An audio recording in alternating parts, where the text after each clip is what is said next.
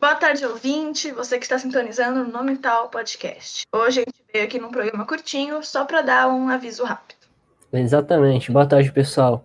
Então, a gente quer falar aqui sobre frequência de episódios, de postagens, né?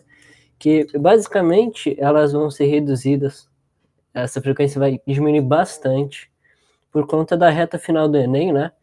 Eu não sei se quem está ouvindo sabe, mas eu sou estudante de ensino médio, estou no terceiro ano mirando na faculdade e nessa reta final tem que focar nos estudos para garantir a minha vaga. E o podcast, principalmente os episódios de reatrismo, dão muito trabalho, é uma edição muito trabalhosa mesmo. Estavam me tomando muito tempo. E, e como eu tenho um, um, objetivo maior que a faculdade, eu, eu preferi é, priorizar ela, priorizar os estudos e quando entrar na faculdade, quando estiver talvez mais tranquilo, não sei, eu volto a fazer o reatrismo.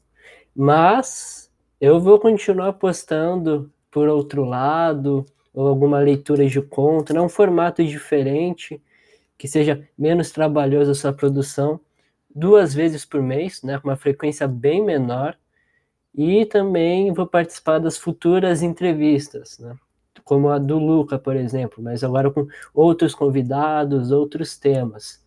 E você, Luana, como é que vai funcionar a sua programação? Bom, o meu quadro sozinha, né, é, é o Monólogos da Madrugada. Então, eu explico isso? Explica, explica. Tá bom. Como o legal do nosso podcast é esse contraste entre o reatrismo, que é uma coisa super elaborada, sabe? Pesquisada e tal, ou as entrevistas mesmo, que também são bem elaboradas e tratam de assuntos importantes. E o monólogo da madrugada é uma coisa mais para você deixar sua cabeça meio flutuando, sabe? Eu acho que não faz mais tanto sentido também postar com tanta frequência. Porque vai desequilibrar um pouco o podcast. O podcast vai virar um podcast de monólogos da madrugada, sabe? Não que eu já postasse com muita frequência, mas assim, vocês entenderam, vai dar uma desequilibrada se eu, se eu fizer monólogos da madrugada para repor os podcasts que o Victor não tá postando. Deu para entender? É, deu sim, deu sim.